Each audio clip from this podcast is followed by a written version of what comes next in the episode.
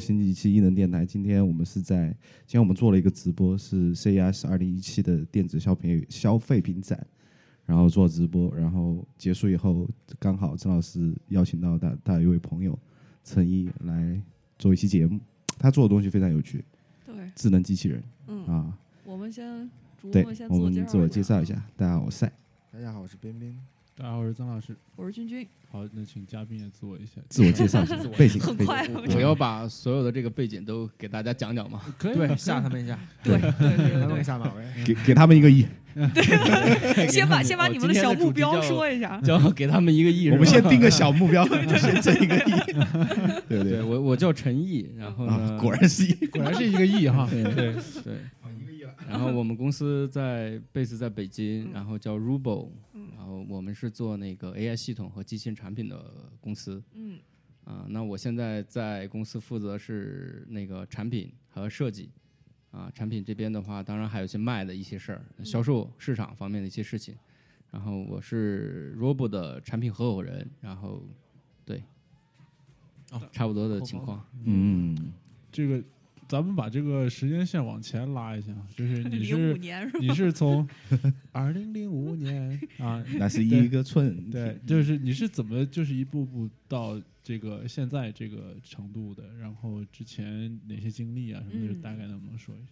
对我我背景其实是学设计的，然后呢，嗯零五年毕业，呃，完了以后呢，就是零五年的时候，就当时没有去大公司，而加入了一个创业团队，然后做一些软件和一些网页啊，嗯包括那时候我们还做过一个那种即时通讯，然后是当时我们的老大就是现在的那个梅花创投的那个那个创始人吴世春啊，嗯所以我们当时大概一起创业做了一年之后呢，我们就分开了。那时候我就去了那个 Symbian，然后嗯。还是做一些设计相关的事情，但是在 T 就是在我之前的那个一年当中呢，其实并不仅仅是设计，因为当时团队挺少的，就是说大概就是十五个人，嗯。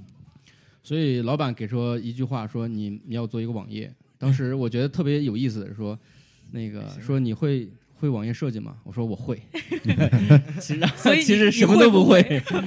啊。完了以后呢，就跟那个就跟同事一起去学嘛，然后就自己完全自学，然后 coding 啊，也就是说半个那个就是程序员就开始做这些事情，嗯。就是也也现在也会做一些 coding 的一些事情。嗯。啊，那之后去森变，然后后来又去 LG，然后大概做了 LG 待了三年吧，好出来，然后就开始做那个互联网创业。所以说我们是从差不多零九年，嗯我们是中国团队里头做互联网，做那个移动互联网，就 App 这一块是最早的嗯团队之一。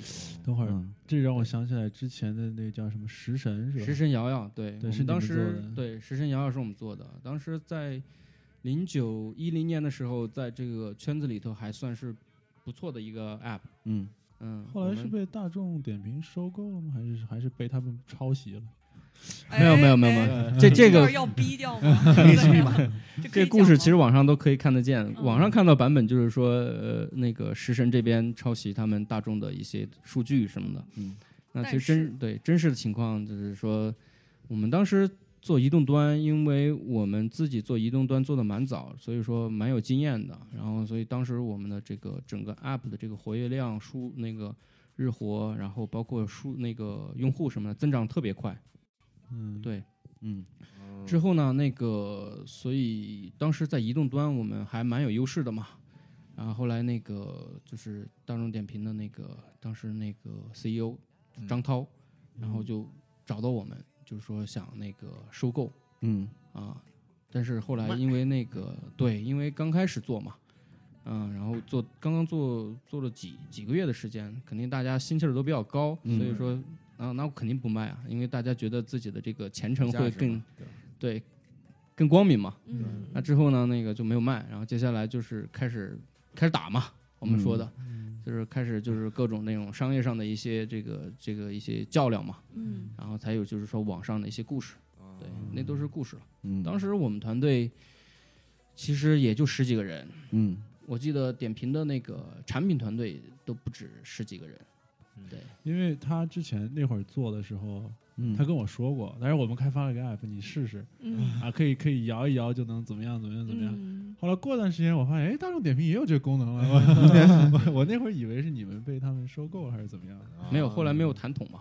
嗯我们还是拉回来聊 AI 吧。嗯 OK，对，那后来呢？后来对，后后来为怎么就突然间跳跳 AI 上跳到这个坑没有没有，后来还有一段故事，就是说后来还有那一段故个对，后来瑶瑶就是整个团队被那个美丽说买了，嗯就是然后我呢也跟着去美丽说做了，嗯、时间不久的产品总监，嗯然后当时做了一段时间，就觉得这个不适合我，因为美丽说是做那个女性，就是服饰啊，嗯然后电商哦相关的一些事情，我觉得那个可能不太适合我，我我这个这个这个直直男癌 是吧？什么玩意儿都卖了，对这个年轻人说的说的词汇，我不太不太习惯说这个词儿，不是特别上口。嗯啊，后来就就现在就跟我们几个，就是现在做这个 Rubo 的这个公司的几个朋友，也是我们以前认识的，然后一起做 Rubo 这个公司，后来就开始做人工智能，嗯。然后那个一些查那个就是有一些事情吧，做我们的系统相关的一些事情。完了以后呢，我们还嗯最初的时候还我们自己还投了一些团队，嗯。当然就是、哦是吗？对一些韩国。嗯。你们看今年的那个一六年的红点奖里面有一个叫是机器人品类的，就是一个唯一的获服务机器人吧，好像是、嗯唯一一个获奖作品，是一只狗。嗯嗯对，那个就是我们那收的一个韩国团队，他们去设计的，嗯然后我们给他提供后面的一些东西。那你们公司的第一个产品是什么？嗯，我们其实也算布丁吧。然后我们在布丁机器人，大家网上现在也可以搜得到。然后那个嗯对京东上、什么天猫上都有卖的。嗯那这个京东团队呢，其实也算是是一个，呃，就是几个人对几几个人去做的。然后后来我们把它就是完整的接接手过来，然后相当于是做了很多很多的改造。对，给大家介绍一下，那个布丁机器人是对一个小孩的教育互动性功能嗯，对，其实布丁机器人我们当时做的，当然我觉得，嗯，因为前几年其实都在做那个互联网或者软件这些嗯。上面的一些创业或者这些开发也好，然后这次呢算是真正的做了一个软硬件的结合。我觉得这个做这个就是我们看到这个做这个机器人这个，就是做这些事情的时候啊，就是发现做实业。啊，我们说做实业，做这种硬件，确实坑特别大。对啊啊，我们 天天听我们老板讲，做硬啊件是个坑。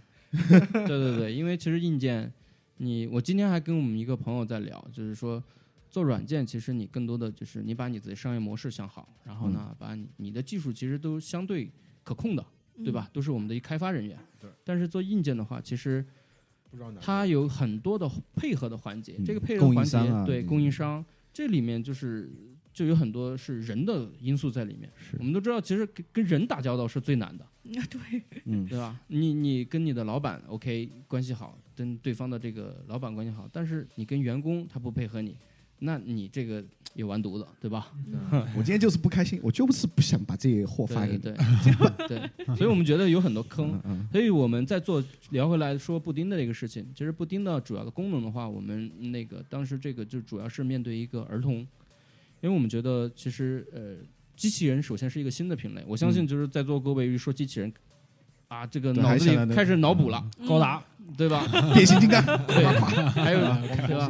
嗯啊，还有那个什么星球大战，要不就是能做个饭啥的。嗯对，虽然但是呢，其实我们是把 AI 这件事情更具体的落到一个产品化，所以我们做了什么事情呢？就是说布丁机器人能干什么事情呢？就第一，呃，我们自己的有一套针对于孩子这种就是语言的这种体系，嗯我们做了一些，比如说像识别，啊、然后包括一些语义，嗯。因为小朋友你跟他说话，就像我刚才跟那个曾鼎也在聊，说像美国的这种教育其实是以正向的引导为主，嗯。对吧？那你跟你小朋友如果跟机器人进行互动的时候，它背后的这些语义，那你应该有是一套逻辑，就是符合这个小朋友的这种成长的。嗯。那所以其实我们做了这个事情，就是小朋友可以跟他去聊天，啊，当然其实小朋友有些时候是聊不起来，嗯。所以他会问他，比如说我们还有一些翻译的场景，就比如说那个你看你对着布丁说那个苹果的英文应该怎么说，啊，或者是说呃给我翻译一个就什么什么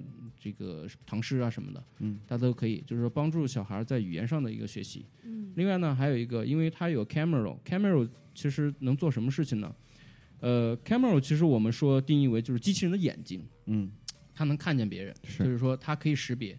那我们后面就是模式识别，就是我那个模式识别里面的一个图像啊，我们嗯通过我们自己视觉的这个算法，我们能准确的区分老人、那个年轻人、嗯。小孩儿、男人、女人，嗯。哦，这啊、个还有小狗。所以说我们现在布丁呢，因为我们是针对一个儿童的，那么我们发现，其实我自己有个宝宝，我六嗯。岁，像我们经常就是创业的时候，其实回去很晚，对。但是平时我特别想知道他在家的一些状况，嗯。所以布丁呢就是放在家里头，当他看见小朋友在他视就是在他的那个视角，他的摄像头这个视角范围之内的时候，他就会把他他这个行为录下来，嗯。而且他只录小孩儿。啊、啊。也就是说，比如你晃的在他面前跟他说话，他不管你是他不管你，对，啊。所以其实我们发现选择性歧视，对。年 年龄太大我我觉得打你这，我觉得这是一个好处，你知道是吗？吧？对，就是你又想到哪里去了？我想的有点远，不好意思哎，呀，我知道你想说什么了，选择性的不要看见这个事情。我知道你想说什么了。在那个我拉回来，拉回来，拉回来。嗯嗯对，然后就是发上这个功能以后，就发现其实大人就是就是像我们做对父母的就特别开心，因为嗯他看见一个小朋友去跟机器人交互的时候，看到小朋友的这种脸上的这种表情，就是嗯就是很感动。嗯我我相信，比如说同理的话，我因为这个电台应该是年轻人听得多，可能没有小孩儿，对。那有小宠物，因为你你家里面的小宠物可能在家里边调皮，你其实有一个机会你能看见它，嗯，其实也也蛮好的。嗯，到底看他是每天在干嘛？我我我有我有一个问题啊，就是如果小朋友就是对这机器人说话、跟他聊天什么的，小朋友知道你在录像吗？呃，不知道，应该不知道，对他是不知道的，嗯，就是说，嗯，我呃，你先说完，我啊还有一个你想说那个在美国这种隐私的问题是吗？不不不不不不是这个，我我想问就是说，可能如果说小朋友对，因为我不知道这个机器人有没有感情的嗯这个元素在里面，对？那如果但凡这个小朋友可能家长很忙，嗯，没有时间照顾，每天都是机慢慢器人，只跟机器人交流对，就依赖上了。可能你回去你想跟他交，呃，不要，我要去跟他说话。不会啊。我举一个这哦个，我我我举一个我这个专家举个例子啊，不是专家，我嗯。就我我用户 啊，我说一个例子，就是说这个有了 camera，我刚才说的就是说，首先机器人有自己的眼睛了，嗯。它可以有感知，它能通过图像上的一些呃算法感知了，嗯。也就是它能得到这些信息，那可以做刚才我说的这种功能。嗯。还有其次呢，有摄像头的话，就是说我们还可以做一个监控，嗯。比如说我我不在家的时候，那我在上班的时候，我可以发起一些视频，然后呢，就像我们 FaceTime，就是嗯。FaceTime，只是对方没有屏幕嘛，因为布丁的那个小巧嘛，嗯。然后我可以看看他，然后我通过这个就是这种语音，我还可以边看他边跟他说话。嗯。啊，完了以后呢，我还可以就是给他假装是机器人，给他嗯。发我们叫做 TTS，就是说，呃，比如，因为他不知道到底是谁在跟他说话，嗯。啊，我可以扮演机器人，然后我跟他，经常我就是说，之前他小的时候，大概三四岁的时候，就是能有理解力的时候，到晚上的时候，我看他还在玩儿，我就给他写下来说，哎，那个宝宝，那个你应该去睡觉了，或者你应该去干什么了，然后他就用机器人的这个声音发出来。嗯。好，就这个长此以往啊，长此以往。然后突然有一天，我就发现，哎，这个他把我拔电了，因为拔电这个通知我们也是有感知的嘛，用户端是有感知的。然后他就把它，哎开，心了，就把它放到一个柜子里头了，锁起来了 啊啊。嫌烦是吗？，对，第一是嫌我，肯定是我，因为第一就是说后来他也知道了。是你嗯干的事儿。对他有知道了，然后还有一个就是我不知道的，就是说我没有干的，就是放在那儿，因为我们确实会有一些引导，就是主动性的引导，比如说到晚上你八点跟他说话的时候，他可能说哎啊要记得去刷牙，你到九点的时候我刚才等一下，我想，猜，我感觉你们家小孩好惨，一个一个人在家，没有闹钟身边都没有人，你知道吗？你应该去睡觉，一个人，还要你应该自己去做饭了，好不好？对父母的事实啊，对，后来他他他就说是这样的，嗯。他就说因为我摆在沙发旁边嘛，然后他说我要看动画片，嗯，然后不听，有些时候就是他会说话，他会说小宝宝不应该老看动画片，然后 对，对他就是这样的反应。他说：“爸爸，我不太我讨厌那个布丁，因为他老不让我看电视。不是你你没有发现吗？就是恨的是那个机器人，嗯，不是他爹，哦哎，这是你知道吧？这是坏话都让机器人去讲其实赶紧赶紧给我整一个，让让他让我孩子也转移一下。其实你看是这样，我我觉得这个就是产品做产品的时候，其实有意思的点就是我们刚开始设计的时候，其实想从孩子的这种有效性，就是说让他更有趣的去玩起来去做，嗯。但是往往其实用户的需求不一样，就像刚才我们就曾定也说，就是说他作为一个就是父亲，他说他想要，其实在我看来，就是嗯。包括很多这个我们的用户跟我反馈，他说。小朋友可能觉得烦，但是家长觉得哇太棒了，终于有个一种解脱对对对对，不要来烦我。因为就是我觉得就是嗯，像年轻人对决定付款付钱的也是家长，对对。而且年轻人成长的时候，我相信都是就是各个阶段都有逆反，嗯。对吧？但是呢，你会发现有就就像我们经常会出现一个情况，他不会听你的，他会听某一个人的，嗯。他甚至会去听他姐姐或者听他其他的人嗯。老了，或者对就，或者只听老师的，对，或者老师的。嗯。啊，所以我们是换一个形态，用机器人的形式去把它说出来。我觉得这可能看起来对小朋友好像挺残酷的，对，但是其实我们也做了很多一些比较好玩、有趣的，比如说像一些小的游戏，数字接龙，嗯。那我就是培养小朋友的这种语言的这种逻辑嗯。啊，包括 one，然后他会问你说 one，小朋友你知道什么意思吗？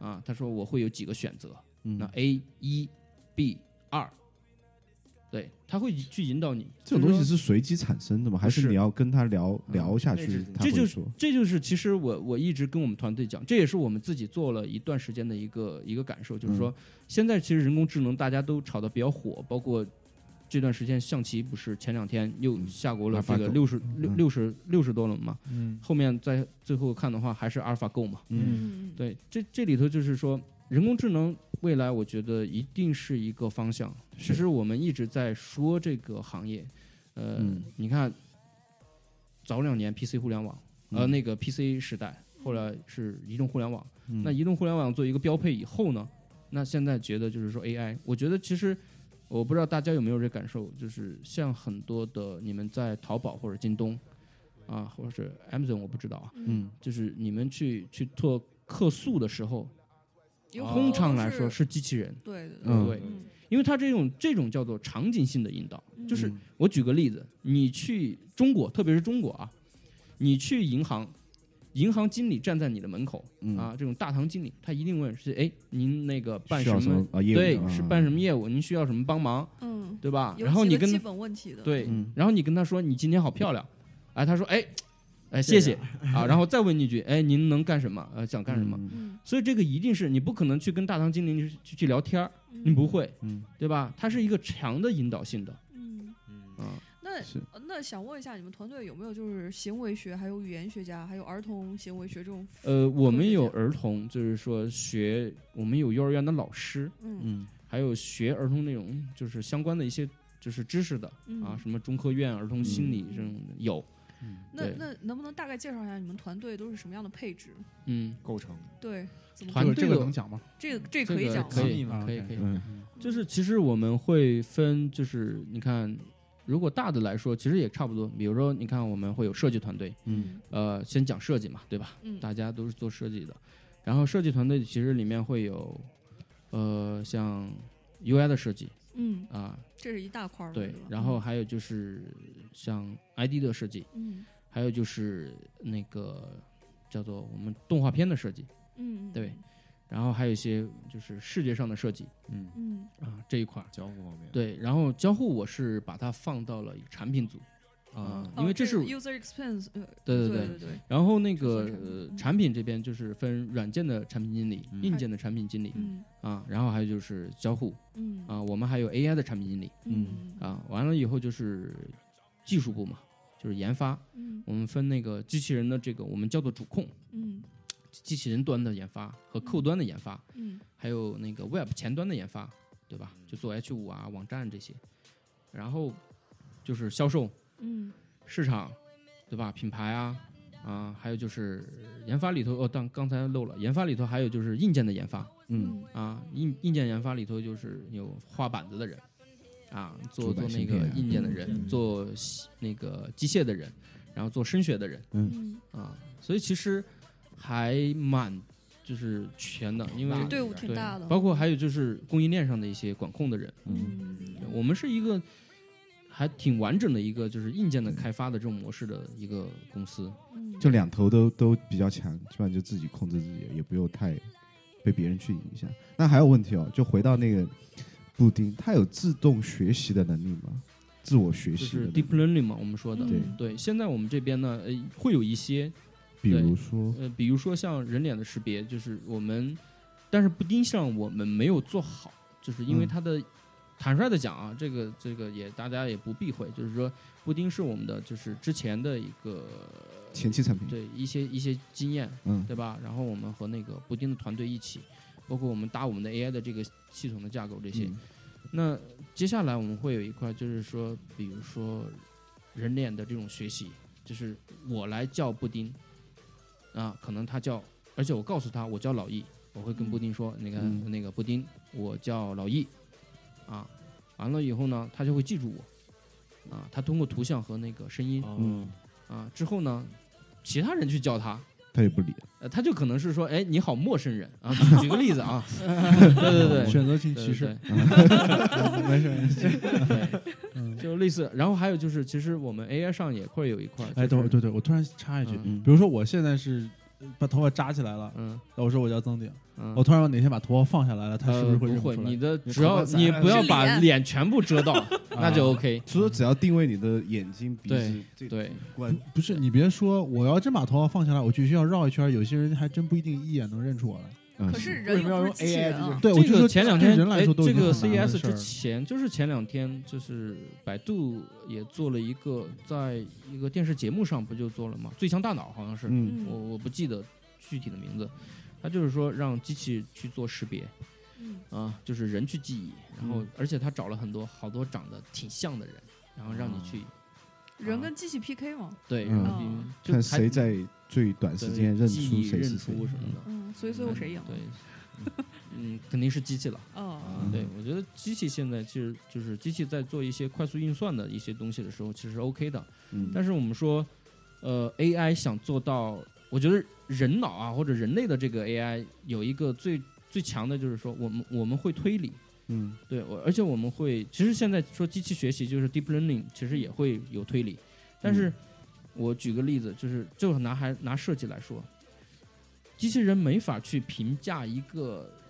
就是一个抽象画，嗯，对，嗯因为我们说艺术这个东西是仁者见仁，智者见智，嗯很主观的一个。对，特别主观的。那我的是我的这种知识体系，我的这种背景，我包括我当时的心情，我看这个的时候，看那个的时候都不一样。嗯音乐也是，我们有些时候会觉得这个音乐很好听，嗯但同样的音乐，我很沮丧的时候，我就会觉得哇，好伤心，甚至它会勾勾起你的一个回忆。是但是像这种东西，其实是目前我觉得在一段时间之内，人工智能是挺难做的。嗯它只能就是人工智能做一些简单，就是一些需要重复计算的，嗯嗯，对吧？你看像围棋，对，阿尔法狗每天跟自己下一万盘、对，十几万盘，做做天天自己学，好牛逼哦！做那个索引，做这些，嗯嗯会不会在未来的某一个阶段，呃，机器人会可以注入嗯情感呢？呃，会。首先，我觉得情感首先要有感知，嗯嗯，就是现在就是说，呃，为什么这两年一下就是智能的这个发展比较多？我觉得就是就是各种芯片，比如说我们的成本逐渐降低，它可以随时随地的感知。你看，像像今年 CES 上就是各种的这种传感设备嗯啊，做的体积很小，然后你就哎贴到你的脑袋上，就会知道你的温度。嗯嗯，那可能看看你的瞳孔，我就知道你的近视程度。嗯然后呢，我贴在你的心率上，我就知道你的心率，就是这种感知设备。然后还就是说我的图像，对吧？我能知道你是笑，呃，嗯你是哭，还是你很呃表情的这种漠然嗯啊？这些其实这些当然这些都是就是每个模式识别的这种就是技术的进步嘛嗯。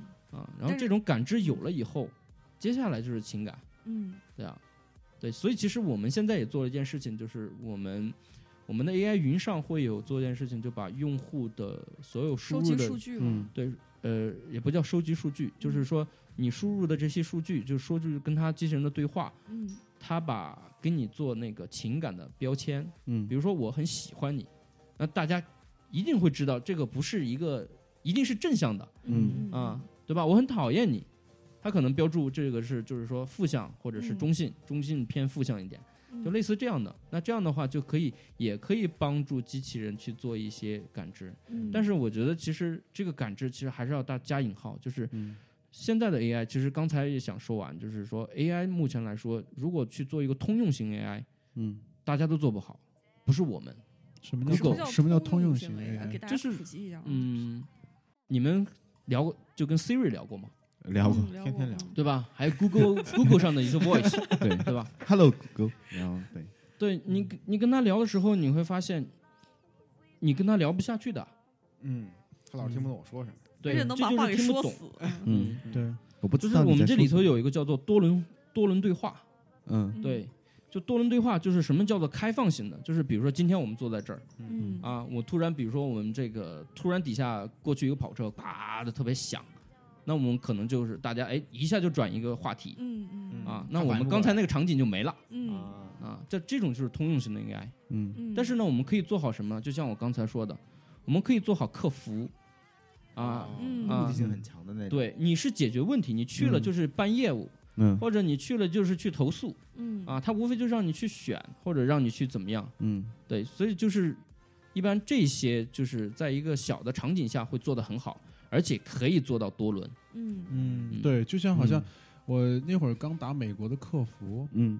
然后就发现就是他们里面的很多语音导航，他已经尽量想往这个自然语言方面去靠，给你感觉好像对面是一个人。人在接嗯电话，那其实就是个语音嗯，它是让你做选择是。啊，对。什么？对对对对，你呃可以就是说 yes 嗯 no 就是这种。最明显就是 Siri 和 Google，你们跟他聊几句，你跟他聊很多，就是人我们可以随便聊。嗯。对吧？然后我们就是我今天我我现在我这句话我跟你聊，下下一句话我就可以聊其他的。对，哦，比较跳跃，它。对，而且是这种就是通用型的 AI，但是我就觉得现在其实通用型的 AI 都做不好，因为这个嗯。背后的这些 deep learning，、还有就是你的这些所谓的这些，其实都做的做不到那么多，它不像人一样嗯。啊、所以但是呢，就在那些大的大场景或者在小场景下，我能做到。比如说我说英语学习，我刚才和曾宇最就是吃饭的时候，我们举了一个例子，嗯。我说我可以把英语学习和 AI 和教育做得很好。为什么？我可以告诉你说，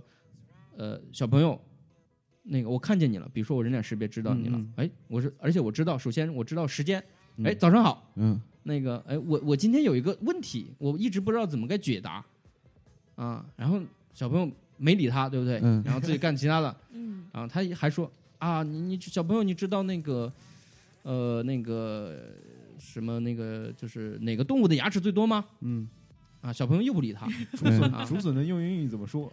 对，然后他告诉你说啊，你没事，你不要跟我说，或者你不，那我我告诉你啊，snail，然后叫的那个，比如说蜗牛嗯嗯。啊，然后他就他可以就是你跟他聊其他的，他可以把你拽进来，嗯，明白，对我就让你在我的这个场景里头，嗯，就是我通过我的为什么？其实我们知道我们学习其实被机器人套路是什么样的感觉？想想大家学学学外语的时候，其实都是就是。对我我当然我说的其实是是那个就是就是中国式的这种教育，但是我觉得这是一个知识的传递。比如我告诉各位，其实那个呃哪个那个动物牙齿最多啊？世界上那是蜗牛，大家可能之前都没这个感、感受，对吧？嗯真不知道，真不知道啊不知道哈。不知道，学了吧？学了学了，啊蜗牛有牙齿吗？我一直以为没有。但是你看啊，我就会就是比如说，我可以，比如说我们今天跟设计师去讲，那我可以把这设计师这个体系的里头做拆分。嗯那我们通过 AI 的这种方式，然后呢，跟你这样说出来，然后呢，我我你比如说我在一个强的长的那个就是强的那个场景下引导你。但是你非得跟我扯其他的，嗯，但是我就不跟你扯其他的，我就要把你拽到。你跟我说西，我就说，哎，比如说我问你那个牙齿那个什么动物哪个最多啊？你说，哎呀，我不知道，我不想知道啊。然后说啊，没关系，我可以告诉你。然后你说，哎呀，今天星期几？然后我回答你说，哎，啊，今天星期天。然后我再跟你说，哎，你刚才知道我那个问题吗？就好烦，好像打他。走开，我不想知道。我我们能强行把它关了吗？可以，当然可以。我说的那个只是说他他们那个逻辑 而已。对，只是说在一个比如说学习场景的时候，嗯我们就可以引导的很深。这样的话，我你在我的一个主动引导性，就像今天我们有个话题，嗯我我们就一直围绕这个话题，嗯，而不是说今天我们在这儿胡侃，嗯，那可能就是大家就侃飞了。你们公司有哲学家吗？学哲学的？没有，我觉得这些东西好需要一个哲学的朋友去是吗？去去思辨一下。对，哎，你说到这个通用型 AI，然后还有这种强引导性的 AI，、嗯那么咱们说一个，就是现在当下你到了 CES 这一这个嗯展区里面转了一圈，有这么多在做智能的或者人工智能，你你机器人嗯对你能不能大概给我们做一个就是分类啊，分类或者概述，然后嗯给有一些小的比较或者怎么样？对，那我就说我的感受吧。嗯我觉得就是说，这次来 CES，就去年是叫做 VR 之年，嗯哇，各种 VR。虽然我没来，但是看好的报道。今年的话，我看见就是说，其实我觉得还是就是说，市场环境决定了你这个你这个科技提供什么样，或者你的技术提供什么样的产品。嗯然后我今年的一个感受就是说，有三块儿嗯啊，就是比如说，像在美国市场，大家都在做这个这个叫做物联网，嗯 IoT 嗯。嗯，IoT 对，嗯，然后在中国有很多都在机器人，嗯，为什么呢？嗯，这个就是等会儿先先让先让嘉宾对。说完，嗯。嗯。对，还有一个就是说，还有就是像那个像 VR 还会有一些，嗯。还有就是无人机嘛，嗯，对，这大几块儿。但是美国市场明显的感觉，其实 IoT 里面就是万物互联，我们说的这个就是这种概念里头，其实也有很多是就是说人工智能一些东西在里面。嗯，对，只是说所说有东西整合起来了，嗯嗯。只是说我我们其实就是说，就是做机器人，为什么我们做机器人？就是机器人其实它的形态啊，大家不要去想它，就是说有胳膊有腿，对它胳膊有腿，它不是，它是其实是一个是一个 link，我们叫做，就它懂得 link，嗯，嗯。然后放在这儿，比如说它长得像机器人，具象化，嗯，它也可以是一个抽象化的嗯啊，但是你跟他进行交互的时候，对吧？其实他也也，就是说他可以给你一些反馈，或者是帮你去做一些东西。你说 Echo 是不是机器人？我觉得 Echo 也是，嗯嗯，对吧？Alexa，你帮我做一个嗯什么东西？嗯，但是你说它长得像机器人吗？它一点不像机器人。那就是个圆柱体，嗯，但是它能理解你，而且它能引导你。嗯对，嗯然后我觉得美国市场就做 IoT 为什么会比较多啊？就是我觉得就是国情决定的，就是或者是欧洲这种国家，就是大家就中国这个就是生活我们还比较比较这个这个我们叫做就是还比较忙慌的这种状况，就是嗯。大家还生活的比较糙，嗯。对吧？你买的房子就叫做一个盒子啊，嗯你家里面 对，不是你家里面的供暖永永远不用你去操心，嗯，对吧？你家里面的电也不用你去操心，这不挺好的吗？对啊，这不蛮荒呀，对啊，所以操心才是蛮荒的。所以其实根本不用你去做一些，然后就是包括哦 security，我们说的那个什么对对。对安保啊，嗯，对。国内根本就没有安保的问题。对啊，对对对对晚上出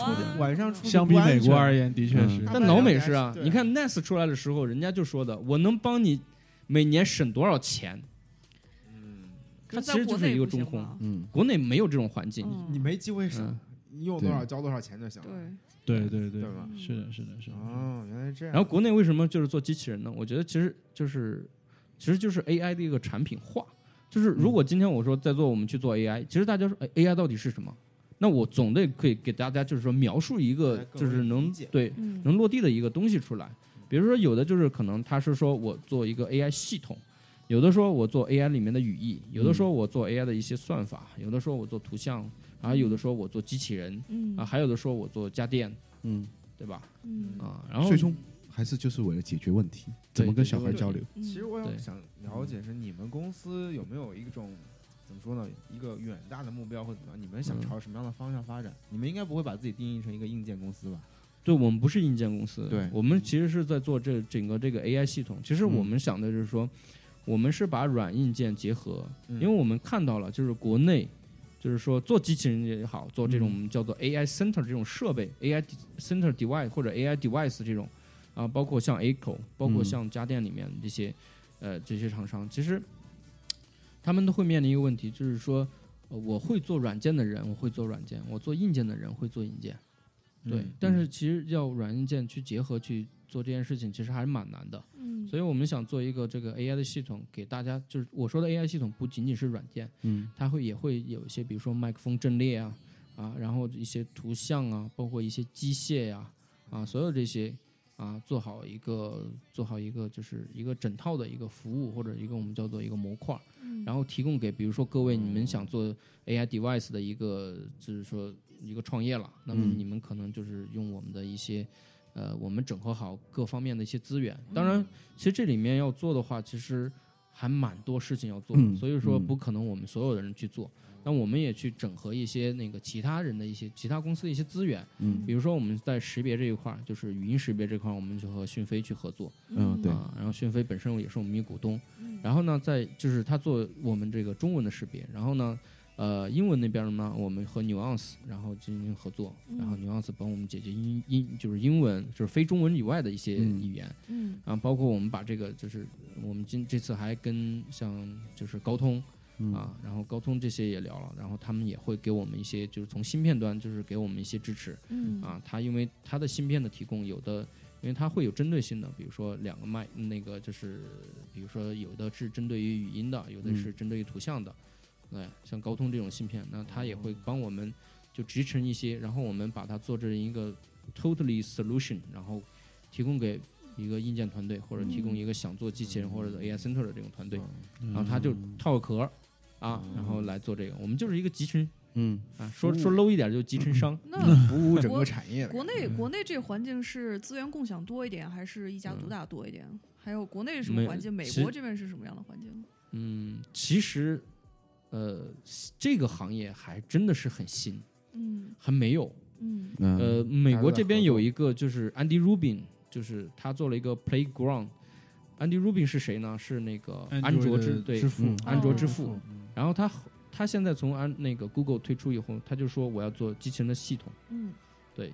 然后呢，在中国是没有，但是有的人会把我们对标成 Andy Rubin 他们要做的事情。嗯嗯、那我我们自己我们自己团队其实是蛮有信心在国内做，为什么？因为我们觉得硬件产业源头目前来说，对嗯你 Alexa 生产嗯，Jibo 嗯，生产，都在中国。对，然后你很多的东西，也就是说，我们可以从源头上得到一些更多的一些资源啊，或者一些机会也好，嗯，对，所以其实，所以我我们也是想，也现在国内来说。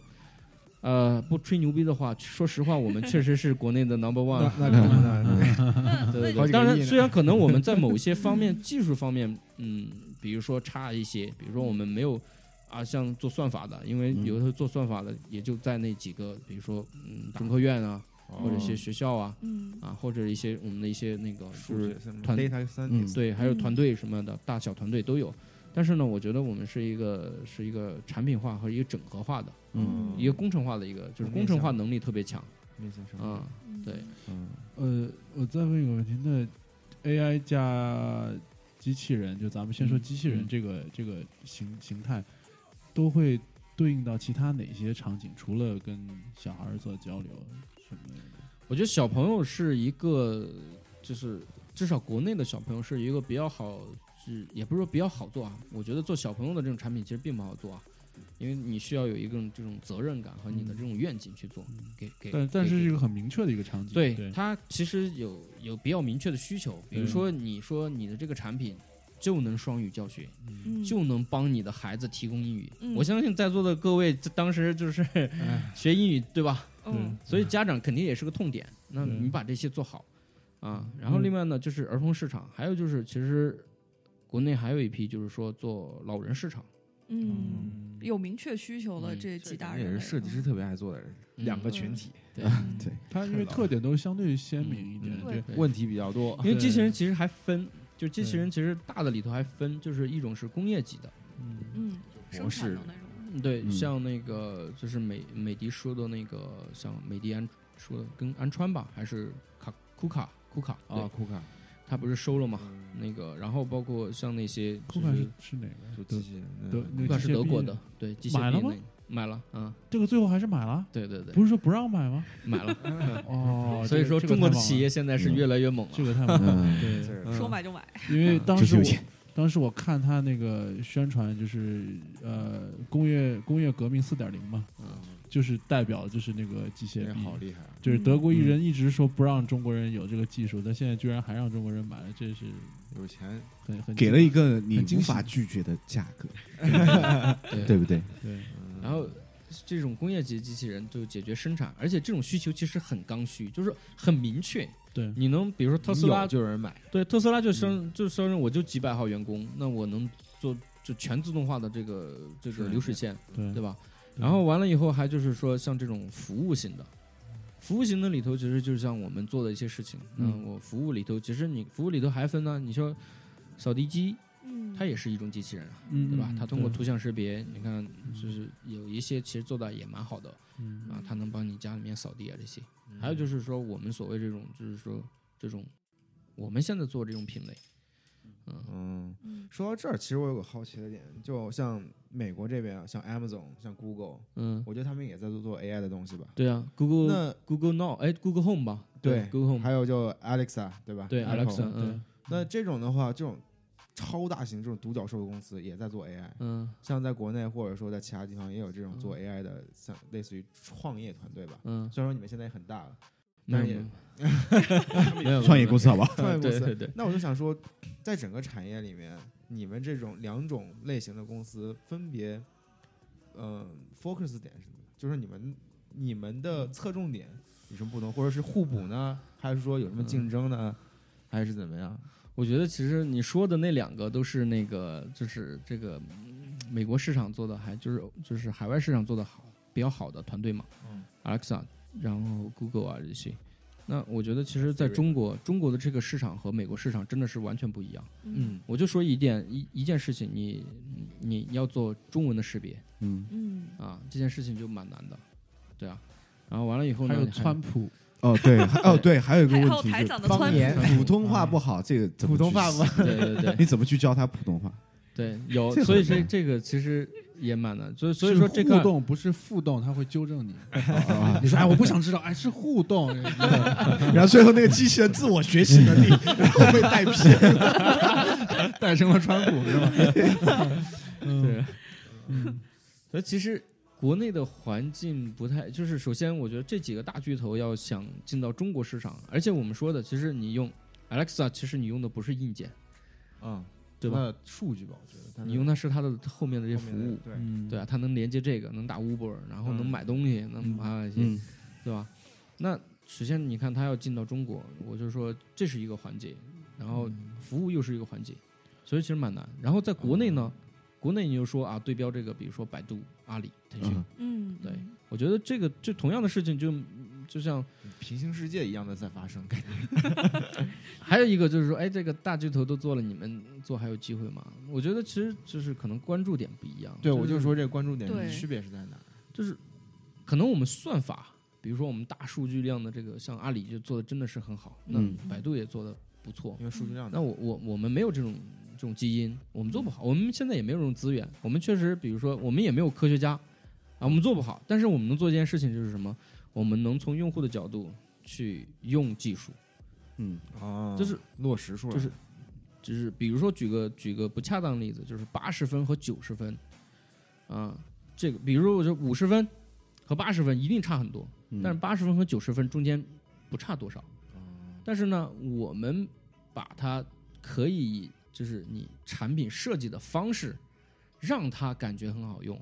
我举个例子，我们的那个布丁豆，嗯我们今年在这个昨天在 CES 上我们发布的一个，嗯嗯就是它有图像识别，对吧？嗯啊，但是呢，如果它识别不了，比如说它可以跟着人，就是现在我们做的功能，就是它可以跟着人，它去找人啊。但是你觉得，就是如果我真的能做到，就是哇，你跟到哪儿要跟到哪儿，跟到哪儿跟到哪儿，然后你一往左他就往左，你往右他往右，这有趣吗？就是，就大家可以想象一下，我坐在这儿，然后你们在我面前走动的时候，我以一个就是 一个平行的速度，然后盯着你在那看，你会觉得哎，这个好诡异。stalker，不，这也是要看最后最后看我跟我的目的是什么呀？对，但是呢，比如说我我很随意的，嗯就是甚至有些时候，我让你找不出规律，你会觉得哎，这个好像还挺有自己的生命的，嗯嗯这是用户的一个感受。对，其实这个就像我说，做八十分，我到底是做到百分之一百的识别，还是做到百分之九十识别，还是做到那个百分之，嗯，当然七十你就是稍微 low 了点儿。是，所以其实你还是想的，就是说你你用这些东西的时候，你给用户提供什么嗯，什么好玩的东西？嗯所以你们还是更多的是从用户出发，是吗？那当然了，你做做产品其实其实就是要懂得用户嘛。嗯，那我呃可能就是举一个例子啊，就是如果比方说阿里或者是百度，他们嗯如果要开始也，也就是说，呃，他们有了很多数据之后，嗯然后也开始做硬件的这种呃呃 AI 设设备，然后如果有那么一天发生的话，你们怎么办就？收购他们。对，这这你们你们？还希望被收购吗？还是想要自己把它做起来？哇，那收购了变现了，我就是土豪了，对 我就不用。你的理想呢？他就回去陪孩子了。不，因为因为被收购的话，他们就可以利用他们的资源，可以做更多的事情，嗯是他们自己发展不一定能够这个这个这个不好说嘛，这个就是说，就是我们也没想那么多，就是说，首先我觉得中国市场足够大嗯啊，然后呢，各种嗯嗯。各种产品有自己的特点，那你只需要先第一步，你先不要想那么多，先把自己做把做好自己能做好的事儿给嗯。做好，然后呢，嗯。提供给用户有价值的产品，然后嗯。有一个好的一个口碑，嗯。然后有形成一个好的品牌。嗯。那比如说你未来到底是说跟巨头去撕，还是说自己被他们给收购嗯啊？嗯我觉得那个就是到时候是看整个就是公司的战略和我们当时是所处的一些环境，嗯对对吧？那当嗯大家我举个例子，那滴滴大家看着都很火，为什么百度不自己做一个？嗯阿里为什么不自己做一个？嗯对啊，如果我能给消费者，中国的消费者建立一个很强的信心，就是嗯很强的一个认知，就是说，哎，机器人这种啊能见得到的机器人，不是说脑补出来机器人，嗯，就是布丁或者是嗯那个 Robo 这个 AI 系统的这个 Insight 在里面的话，那 OK，那这个价值就很大了呀，嗯对？吧？那你其他公司再来做的话，那可能就是其实就已经有行业壁垒了，对嗯对啊对对对，别人就很难进来。嗯。是的，那在国内就是买呃呃，就比方嗯说买布丁机器人的，就是是什么样的家长？他们是有没有一个可以描述出来的嗯可以？可以，这个很有意思啊！我、嗯。我们当时，我我当时在做这件事情的时候，包括我们布丁团队在做这件事情的时候，然后那个我们当时在讨论的时候，给用户画像，我们都认为就是说一线的这种呃城市，比如嗯像北上广深、嗯。这种家长肯定是认可的，但是。或者是用户认可的，但是对，就是但是有个但但是是，这个但是是很重要。嗯。就是事实上不是这样，事实上我们一线的这个，就是我我们统计一下我们布丁大概销售的一些渠道，然后卖出去在什么样使使方式用啊？嗯。就谁来买，然后在哪儿用？嗯。百分之二十七是一线城市，嗯，百分之二十三是三四线城市哎，啊，剩下的百分之大概四十多啊，还还是三十多，我不记得了，好像三十多是二线城市，所以说二三线城市加起来嗯远远大于一线城市的。嗯，这个你们有去分析过为什么？为什么？很简单，就是这么去想。呃，比如说北京的家长稍微有钱的，都是想着自己的孩子出国，哦，然后地方的家长稍微有钱的，我都跑到北京去。嗯对，就是这样的，而且就是是这样的，就可也跟我们的一些嗯那个渠道有关啊。嗯就是其实我觉得家长就特别这种儿童产品卖买的是一个愿景。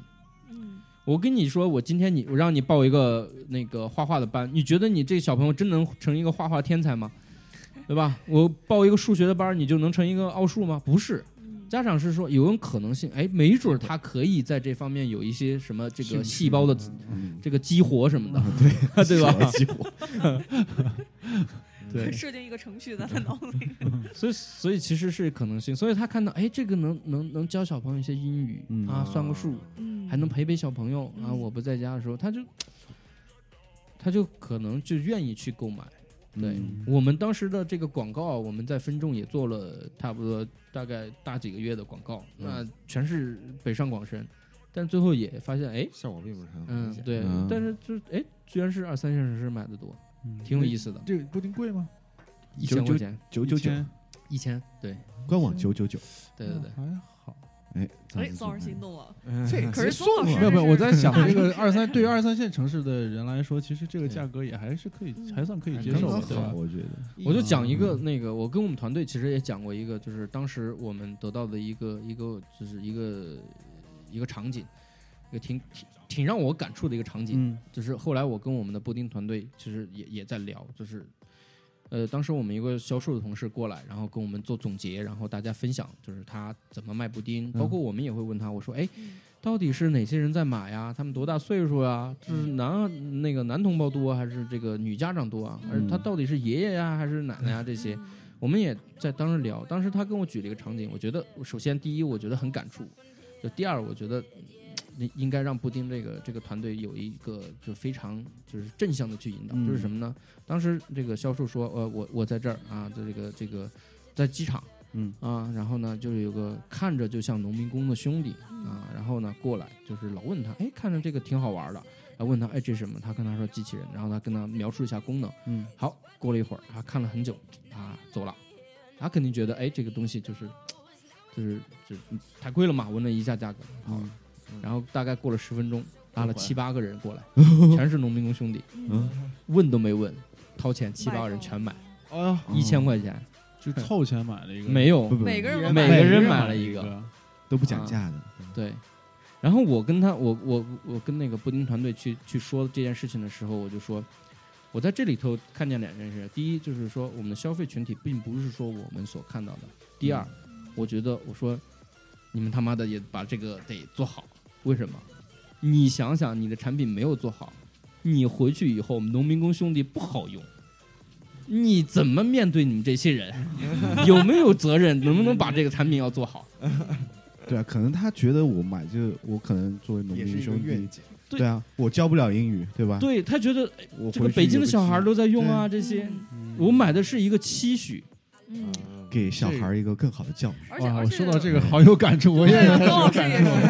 我也开始有感触 嗯。对，就是一是旦教育，而且又可以陪伴，这确实一旦一旦你家长涉及嗯到孩子的问题的时候，嗯你会发现，就是好像是一个无私的爱。不觉，得我跟你说，那会儿就是完全是一个 瞎子的状态，就是你家子嗯 家长就是个瞎子，为什么呢？就像他说的，你报了个班，你这孩子真的能就是成画家吗？成什么数学天才？不可能。对嗯你理论理论上讲，现实上讲是这样的，嗯但是你总会想，就像你说的，有一丝希望，是不是？哎，他是不是会这个地方有点兴趣？是不是他这方面会比别人强一点？嗯？就是永永远会有那么一点，我也不能管这个叫侥幸吧，但是 但是就是会有那方面的想法在里面。嗯对，是的，是的，是的。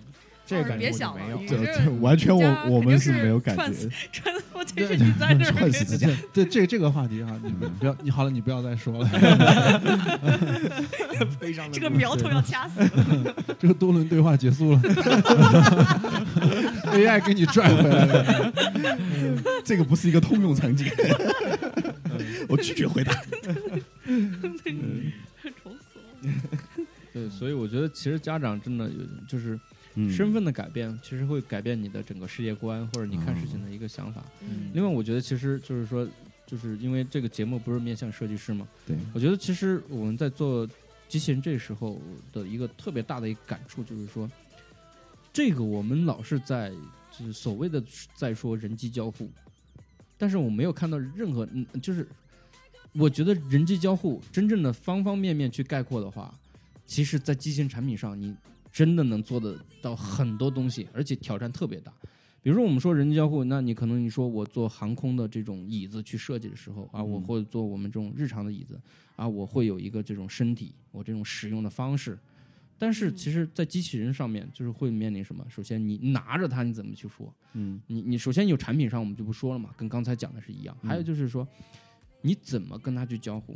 机器人应该是什么样的反馈？嗯我跟他说话的时候，他要不要动？他的表情是怎么样？啊，我跟他说错了，他到底是给我正向的反馈？当然，这里头其实不仅仅就是说是设计本身啊，就当然还有很多产品的东西、啊。所以我这就是我为什么把交互设计师拉到这个产品组，因因为我觉得就是说你你不要跟我去讲你要去就是说你整个什么流程啊这些没有，嗯，我就就考虑一点就是说，包括我跟我们产品讲，我我说你那个 app 怎么设计我不管，嗯但是你要让我所有的体验是好的，嗯而且让我产品是活的。我们当时有个争执，就是说这个产品，因为其实我们知道，就是所有的这种电脑嗯显屏的这种产品，它都大家不用的时候，电视机都是关掉的；对电脑不用的时候也关掉的。嗯那比如说我们机器人，因为我们有一个屏幕，屏幕会就是我们的第二代，就是呃第三代了，是那个就是布丁团队第三代了。我看到有就是眼睛，对，它有眼睛，对，它会就是它这个屏幕只是做它的这个信息的展现，就纯语音的交互，其实这这件事情是很高阶的，嗯。所以需要有一个就是说再不济，我们说的叫做再不济，我还能用手指去触触碰它，嗯。嗯。所以当时就说，因为这个为什么要熄屏，或者电脑、电视机啊这些都都要熄屏，就是说要节约电，对吧？本身这个 LCD 啊这些 LED 嗯有寿命，对，有寿命。然后呢，还会那个，就是说会发热，有一些硬件上的需求。嗯但我说，这东西你一定不要跟我熄屏，嗯为什么？你一熄屏，我就觉得它死了。对，电视机放那儿，你没有屏幕的时候，你不会觉得它是活着的，嗯啊，嗯。所以其实这个也蛮有意思的。我就说，这东西放到那儿，一定要感觉它是活的。对，因为它是一个机器，这就是为什么，就是说，好像从硬件上看，就是说它跟那个手机啊，这种对，还是一差不多个实物的一个产品。对交互交互也差不多，但其实机器人因为它是活的，有我就举个例子，就是为什么它是活的，就是手机是一个被动的工具嗯啊、你们可以用它。今天就是在中国，包括在美国，我可能稍微完犊子一点啊，就是在中国你你不用出去，你一天所有东西 O to O 你们啊，对吧嗯？O to O 的这个听说很方便，在国内，对，昨 昨天有个老美跟我聊说，我说亚马逊上了一个叫做什么，就是说能送那个送那个就是快递蔬菜什么的。哦，新鲜食物 fresh，对，然后你说你吃两年了，你说哈哈哈哈，我说我说我们那儿都玩剩下的东西了。对，我说三声冷笑，再见。真的是，所以我觉得这是这也是国内的互联网，其实嗯。这几年啊，这个就是我们说 PC 互联网，我们落后于这个美的啊，或者是欧洲国家嗯嗯什么三十年，但是在移动互联网上的时候，我们很多概念是是领先的。嗯是的，O to O 就是你不在你在家，你可以上门来洗车，上门来按摩，上门来那个做饭，嗯是我看过他们做啊实验，上门来给你洗衣服，十八天不出门什么这哦，是啊哦所有东西给你蔬菜，然后熟食，然后外卖，对吧？然后这些这些都有。你看海底捞直接给你火锅都能外卖，嗯对啊，包装特送到好。家门口，哎，我们在做主播里边还有人不会用支付宝呢。没事儿，你不会用，我是没有，我也谈不上会用不会用。嗯，行吗？回去之后打车都不会打。我我去年我去年回去实习的时候，我这是去一个水果摊儿买水果，没有钱，支付宝。真的是在用支付宝。我说，哎，支付宝买个水果还要加你好友啊，然后就觉得，哎，不用，现在都不用了。现在都不用了，嗯直接扫一扫就可以了嗯，所以其实其实其实就是讲回来，我觉得这些就是服务还是蛮蛮重要的，就是类似于像这样的一些东西。嗯。对，这一片大机会大好，感觉。对，嗯，嗯，嗯，行吧，我们今天也快将近一个小时，嗯。今天节目也非常棒，聊聊得很快啊。对，其实哦，感觉好想再再多聊一些这些东西。对，然后咱们明天还会去他那边哦对去看一下，对对对去看一看，对，感受一下因为我们这两天嗯都是在那个，其实又就今天一就今天了，对就昨天刚到的，昨天晚上刚到，然后今天都在东东区，然后你们在西区吧，所以嗯明天我们会去西区那边转。是，好。啊，对，对。好行，行吧。然后我们今天节目这样，然后突然间觉得这个身份的转变，就会给你一个人另外一个人生观，哈，人生观、价值观。对，赵师之前就啊，所以就明白了很多事情。但作为其他三位主播，可能也没有看出来是吧？平时是吧？对啊，这内心的活动还是挺丰富的。对，还只有自己才知道。赶紧你们每个人自己生了就知道。